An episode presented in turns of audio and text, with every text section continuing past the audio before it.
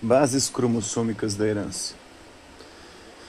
Então, nós temos aqui alguns desenhos elaborados pelo pesquisador estadunidense, estadunidense o Walter Sutton, a partir de observações microscópicas de células em meiose de gafanhotos. É, Sutton, ou Sutton foi o primeiro a sugerir que as, as hipóteses de Mendel, Gregor Mendel, sobre a segregação dos fatores genéticos deviam-se à sua localização nos cromossomos. A elaboração dos princípios que regem a herança biológica tem percorrido um longo caminho envolvido várias gerações de cientistas. Em 1865, ao imaginar que havia pares de fatores hereditários nos indivíduos e que os fatores de cada par se separavam na formação dos gametas, Mendel estava antecipando os conceitos de diploidia e haploidia e o evento reducional que ocorre na meiose, fatos que só seriam compreendidos tempos depois.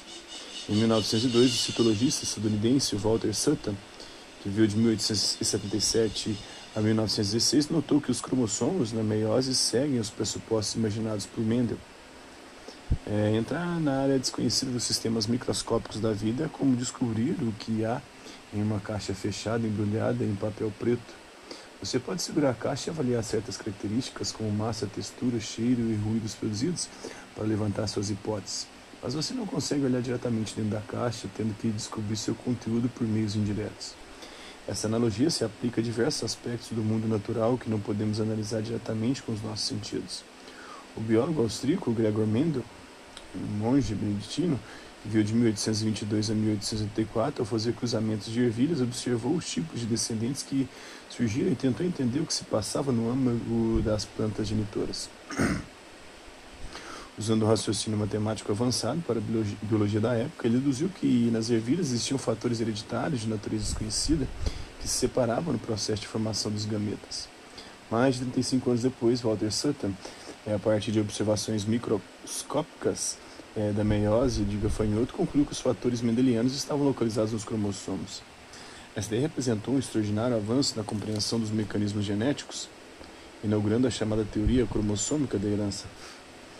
É, se pensarmos em todas as aplicações científicas e tecnológicas advindas do conhecimento de que os cromossomos são a base física da hereditariedade, inclusive para o aconselhamento genético, concluiremos que a hipótese de Sutton representou um avanço formidável no campo da genética. Ano após ano, novas descobertas e a formulação de novas hipóteses têm permitido aos cientistas entrar em muitas caixas pretas de fenômenos naturais e, dentro delas, deparar-se com outras caixas pretas repletas de novos desafios.